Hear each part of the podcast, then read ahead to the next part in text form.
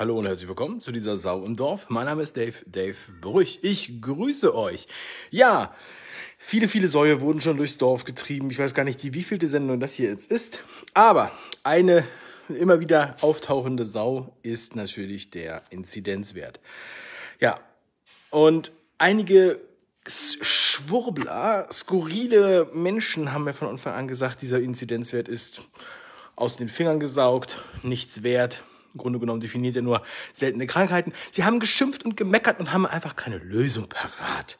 Der Inzidenzwert, irgendwas müssen wir ja machen. Der Inzidenzwert hat zwar keine Aussagekraft, aber ähm, ja, wir nehmen ihn jetzt einfach mal, um die Leute dann zu sanktionieren, einzusperren, Ausgangssperren und so weiter.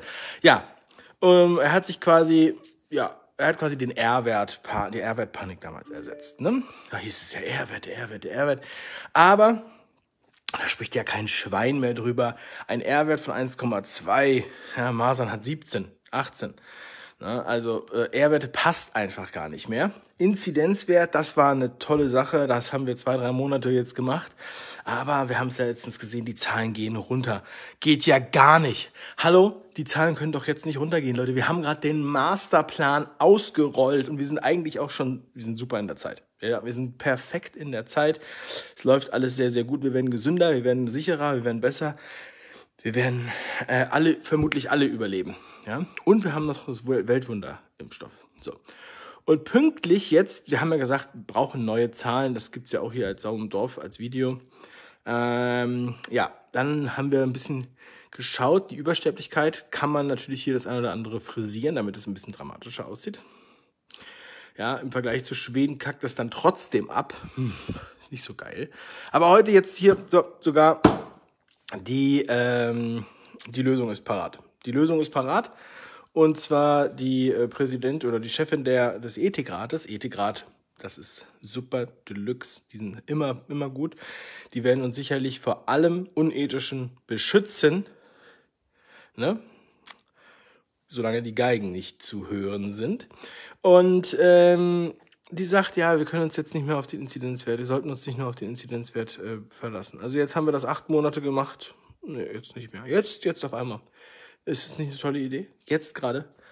Jetzt, wo der fällt, sollten wir nicht mehr drauf achten. Und, was habe ich gerade gehört? Wir sind ja hier Monnem, ja, Mannheim. Auf der anderen Rheinseite, im tiefsten, dunklen Rheinland-Pfalz, bei einem großen Chemiewerk in der Stadt Ludwigshafen am Rhein, ist die Mutante. Es gibt ja nur eine. Es gibt keine andere Mutante. Das ist ein, eins der wenigen Viren, was sich nicht ständig mutiert, sondern es gibt jetzt nur eine glasklare Mutante. Und die wird jetzt mit ähm, getestet, wurde bei einem Mann im Alter zwischen 31 und 40 Jahren entdeckt.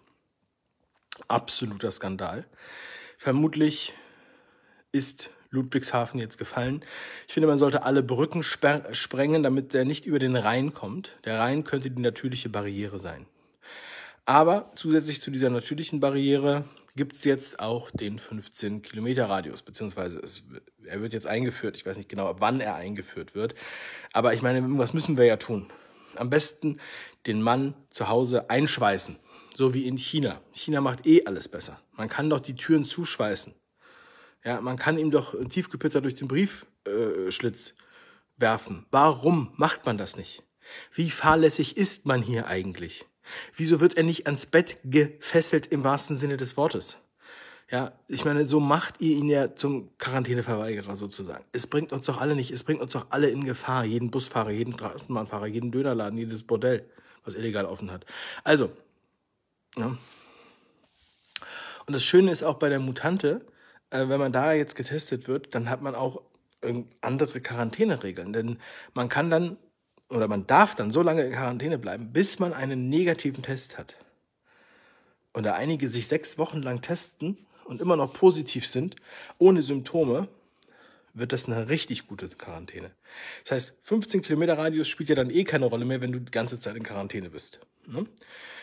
Ja, also es ist einfach Picobello Deluxe ich merke einfach, wie, wie sehr die, die Regierung das alles im Griff hat. Und Merkel, die ist ja die, den Tränen nah gewesen. Als sie gestern mit 14 Familien per Videokonferenz äh, anscheinend geredet hat. Aber danach hat sie, am liebsten wäre sie zu ihnen gefahren, hätte sie umarmt, hätte sie drei Stunden die Kinder betreut. Also viele Leute würden ja drei Stunden ihre Kinder der Merkel anvertrauen, ne? das ist ganz klar. Die hätten keine Befürchtung, dass was die Merkel mit denen dann macht. Oder äh, ich denke, sie würde sie ins Zimmer einsperren und die Tür zuschweißen, falls die Kinder irgendeinen Mucks machen. Vorher natürlich knebeln und fesseln. Ja, das macht man so in China, das funktioniert sehr, sehr gut. Also können wir das auch für uns umsetzen. Vielen Dank. Finde ich gut. Ja, ja, finde ich gut.